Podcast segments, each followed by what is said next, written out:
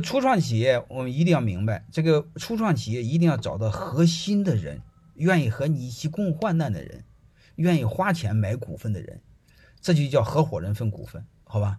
初创企业给员工有归属感和股份没关系。如果你招聘的小员工的话，他是不愿意要你的股份的。你会发现，层次越低的人，越看的是眼前，股份毕竟是未来。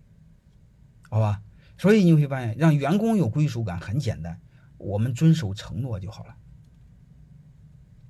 啊，你小公司，你老板遵守承诺，到一定规模的时候，你把你的承诺写在文字上，你告诉他，只要我签字的我都认，不签字的我们可以商量，嗯，但是我有解释权，好吧，大概就这意思。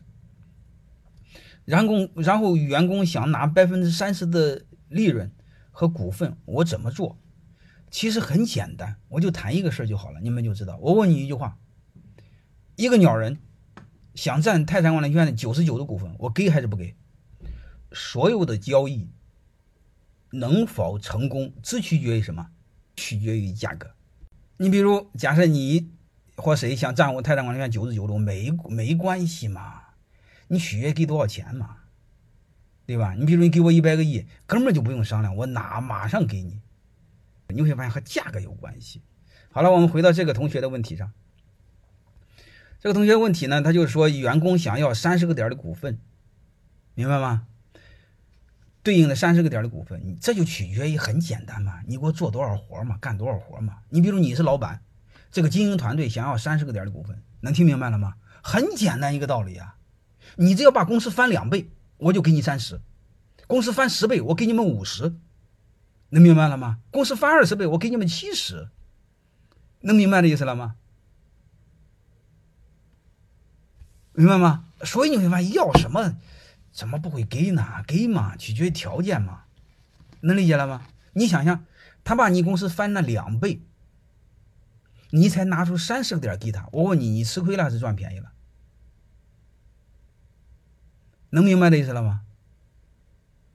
就相当于你的资产翻了两倍，就相当于你一百块钱变成了两百块钱，理解了什么意思吗？然后你还拿出六十块钱给他，你拿出六十块钱给他，你的一百块钱呃，你变成一百四十块钱了，而且关键控制权还在你手里啊，能明白这意思了吧？如果你翻十倍呢？翻十倍，你一百块钱变成五十，我变成一千块钱了，你给他五十个点的股份，你才有多少？你还有五百块钱呢，你吃亏吗？而且刚才我说这个还是静态的，那个分红可是每年都分的，好吧？其实就这么简单一个逻辑，好吧？我们永远就知道，呃，你不要你这个用固有的东西来框自己，什么都可可以谈，没有不可以谈的，